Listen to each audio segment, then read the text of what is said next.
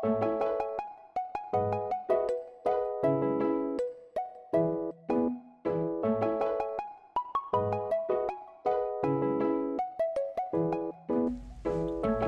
はようございます。菊ナヌクは岐阜県飛騨市の喫茶店喫茶ナヌクが配信するポッドキャストです、えー、お正月も明けて2024年になってしばらく経ちましたね。年末年始年ねお家が新しく建ったのでそこで過ごす年末年始だったんですけどいつもだとまあアパートに住んでたんでちょっと年末年始は違うとこ行こうかなって言って名古屋の友人のところとか静岡の友人のところに泊めてもらって年越しとかしてたんですけど今年はね家で過ごしてみようっていうので何年ぶりなのかな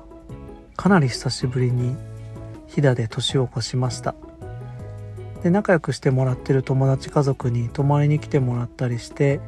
お昼過ぎから集まってオードブルを食べたり紅白見たりしながら過ごしたんですけどうん楽しかったですね。いい年末年始でした。年末年始か年越しかな。紅白も見ながら。で紅白はなんかまあお話ししながらとかだったのでちゃんとまあ見れてなかったんですけどなんか面白いなって思ったんで次の日ね UNEXT の NHK の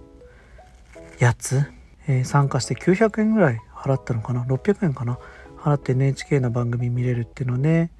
次の日もう一回見たらその方が楽しかったですね。うん。早送りとか巻き戻ししながら何度か何度かっていうか見てあ紅白ってこんな面白いんやと思って見てましたね。で次の日1日はこれもあの飛騨の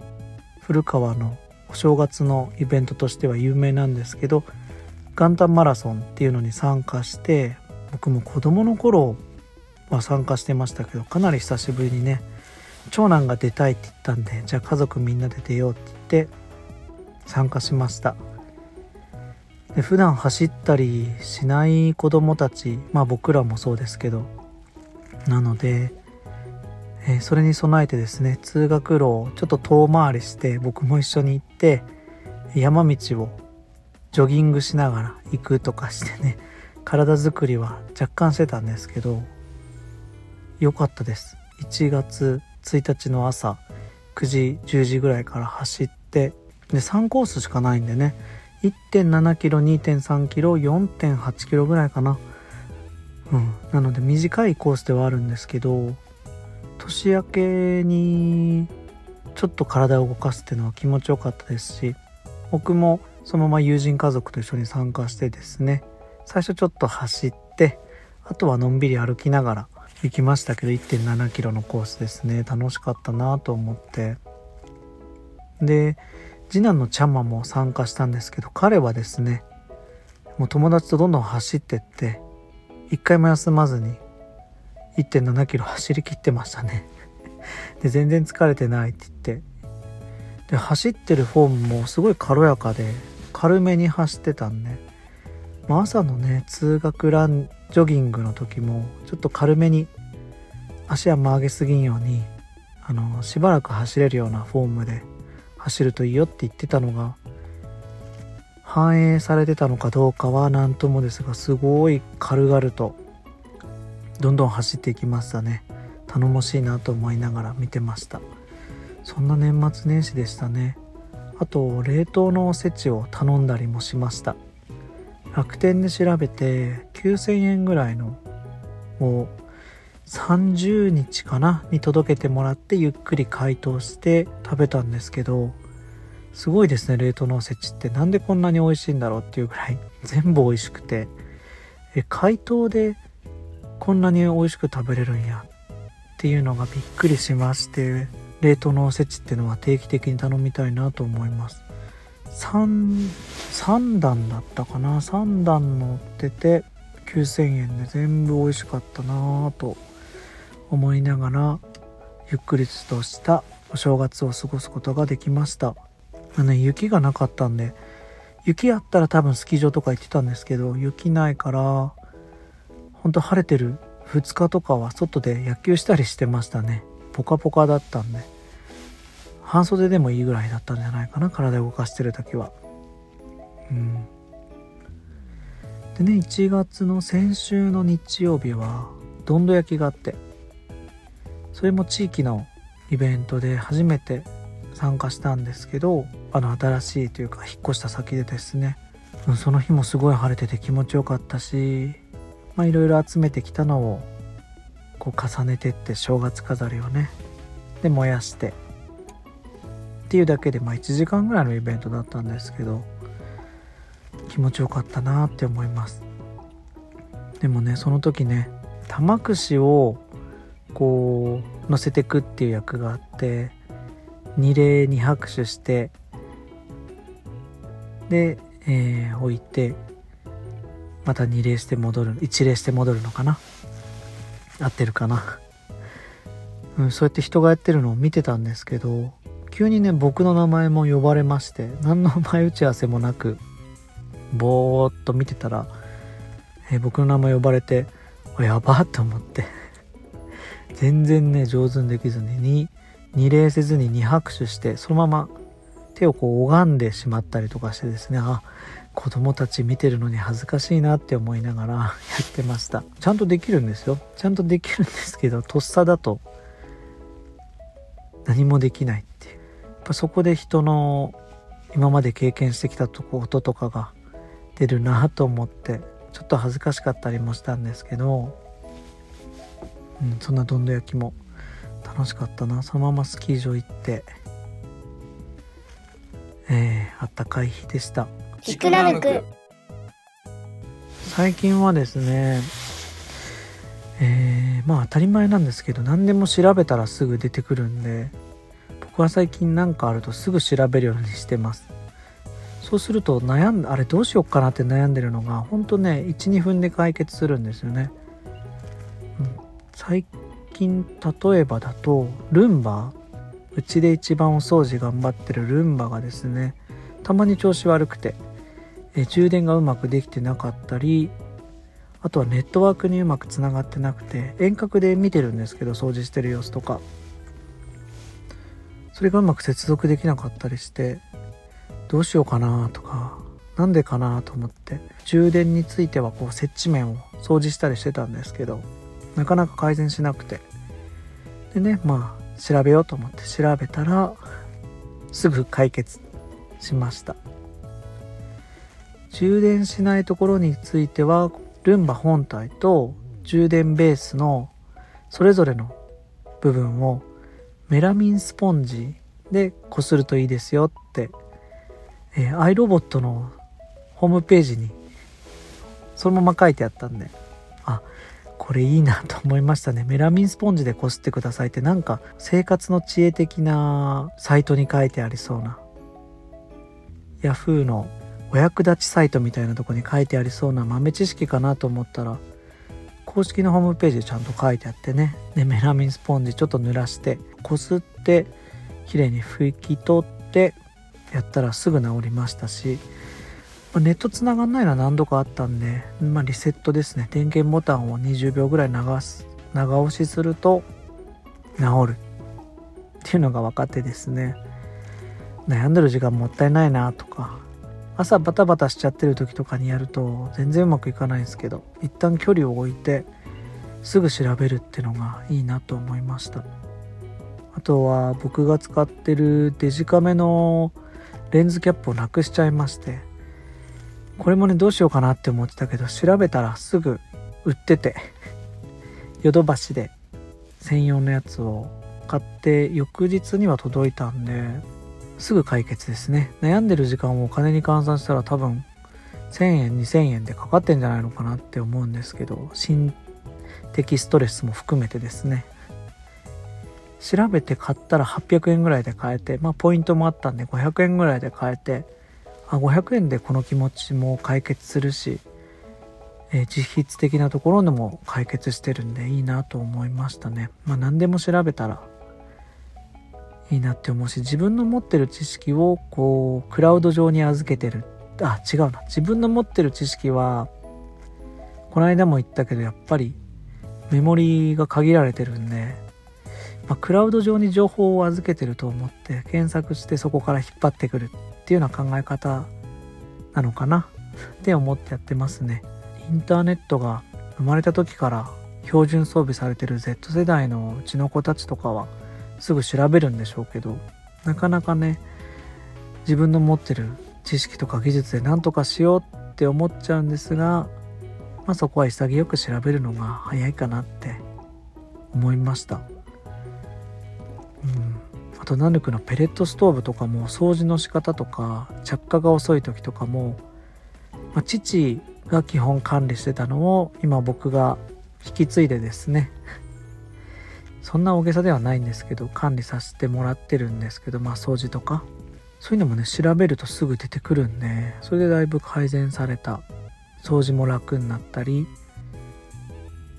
使い方のコツってのも着火のスピードとかもねやり方をこう調べると載ってたりするんでうん。やっぱりね調べるのが大事だなと実感しております。もう何かあったらすぐ調べるっていう感じですね、えー、皆さんも、まあ、皆さんはやってるかな？皆さんは年を明けていかがお過ごしでしょうか？まあいろいろ不安になる出来事とかニュースも多いですけどまあね変わらず楽しく今年も生活していけたらと思いますし皆さんもいい一年になることを願っております。えーとナヌクのね今年から今年からっていうか久しぶりにソヤさんの在来豆を使ったパウンドケーキ店内で食べてもらえるようになります。去年はやってないんですけど一昨年はやったのかな。うん美味しい豆のパウンドケーキ今しか食べれないですから、まあ、1本買って家で食べるのもいいですけどどんなもんかなーって思ってナヌクでちょっと食べてみるっていうのもいいと思います。で美味しかったらねうちに予約してもらえればうちでも買えますんでちょっと試しに食べてみて買ってみる。贈答してみるっていうのもいいと思います。そやさんも春ぐらいから一の町コーヒーこの間閉店しましたけどそちらでちょっと試しでカフェをやってみるっていうのも話が出てるのでそちらも楽しみですね。なんか嬉しいなと思って。親しい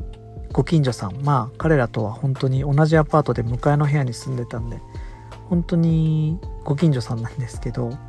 まあ、彼ら農業やりながら母がやってた喫茶店をちょっと自分たちでどうやってできるかなっていうのを1ヶ月間試してみるっていうのもあるみたいなんですけどそういうのって僕らもすごい刺激になるしなんかワクワクしますよね。で飲食ってやっぱりちょっと厳しい部分とか利益を出すとかって難しい部分ではあるんですが、まあ、それだけじゃない喫茶だけじゃない人たちが何かをそこに価値を見いだしてやってみるっていうのは今後の飲食業界特にこういった飛騨地方とかその絶対数が少ない顧客の絶対数が少ない地域でやるのってなんか楽しいなと思って見ちゃうんですよね。うちも正直飲食だけでってやってるとちょっと難しいところがあったりしてまあそういうところをデザインとか、まあ、僕が昼間やってる仕事とかで補いながら、まあ、それを僕は工夫って言ってるんですけど工夫しながらやれば飲食店はやっていけると思ってるのでなんかねお力になれるようなところあればやっていきたいしお手伝いできたらなって思うしまあ、そやさんに関してはねもともと知名度もありますしケーキが美味しいとかねえみちゃんのやってるデザインとかそういう発信力とかってのもありますからゼロスタートじゃないなってのは思ってて最初の加速は早いだろうしあとね純子さんとか一の町の純子さんもいるからカレーがねとっておきで取っとけるしあのカレー食べたいなって人いっぱいいると思うんでちょっとねこう胸に忍ばしておくと何かの時にカレーが出てくるっていうのは強いな強いなっていうかワクワクするなと思って。見てます。なんかこうやって話してると僕ジャンプの主人公みたいなワクワクしてばっかりな 感じですけどそんなことはいいから自分の店のこと考えとけって声もね聞こえてきますけども。でもやっぱりお店ってね1店舗だけでやっていけるわけじゃないですしやっぱり刺激になる人とこう切磋琢磨しながらやっていくのってとても大事だなって思います。とね真似するだけじゃそれは切磋琢磨とは言わないなって思いますし何だろう刺激を受けながらそれぞれの需要を広げていくのかな。うん。それぞれの色があって外食するのが楽しくなるような地域になったらいいなと思うんですよね。うちはうちであんなね離れてるところですからわざわざ来てもらわないかんかったりしますし一の町さんだったらまあ街中にあるから行きやすいあなんだろうな。違うかな。まあそういうねいろいろな特性があって出かけるのが外食が楽しいなってなるとやっぱりお金も動きますし、うん、そういう地域になったらいいなと思います。ねそやさんの野菜ナヌクもたくさん使わせてもらってますし。ねえ上手に、まあ、いつものことながら上手にはまとめれてないんですけど、まあ、楽しく刺激し合える関係の人がたくさんいなくてもいいんですけど少しでもいるとお店をやるのもとても楽しくなると思います。また業種が違ってもね金銭に触れるというか、うん、いろんなひらめきがあったりして楽しいですよね。えー、ナヌクはねですねこの後ハンバーグが来週から待ってます。ナヌクのハンバーグ美味しいですからね。お楽しみにしていただければと思います。でその後2月は、えー、なんとですねなんとっていうほどでもないけど1週間ごとにメニュー変わります、えー、ポークジンジャータコライスチキンオーバーライスっていうので1週間ずつ変わってきますんでそれも楽しんでもらえたらいいなと思いますし祝日がね2日あるんですけどどちらも営業してますんで普段日曜日とか来れない方見えたりしたら、まあ、その機会に来てもらうとかってのもおすすめです。どうしてもねまだ飛騨地域は日曜日だけ休みっていう会社があったりとか祝日普通に仕事ってところも多いんで該当しない人もたくさんいると思うんですけど、まあ、もしタイミングがあったらぜひぜひお待ちしておりますえー、そんな感じかなちょっとね、ポッドキャスト今年はまたどんどんちゃんと力入れていきたいなと思ってます。発信の頻度もちゃんと定期的にできるようにやっていきたいなと思うし、ゲストの方にもたくさん出てほしいなと考えてます。いろんな人と会話することで、自分は、まあ明らかに何かしら影響が出てますし、うん、得れるものが多いので、まあ、聞いてくださってる方にも何かしらの影響があるといいなと思います。飛騨でこんなことがとかなんかこんな話してほしいっていうのもねお便りでお待ちしておりますのでこんなことあったんですけどどう思いますかとか、うん、そんなのもお便りで募集してます。インスタの DM にでもいいですしお便りフォームでもどちらでも大丈夫です。はい。こんな感じですね。えー、聞いてくださってありがとうございました。終わりです。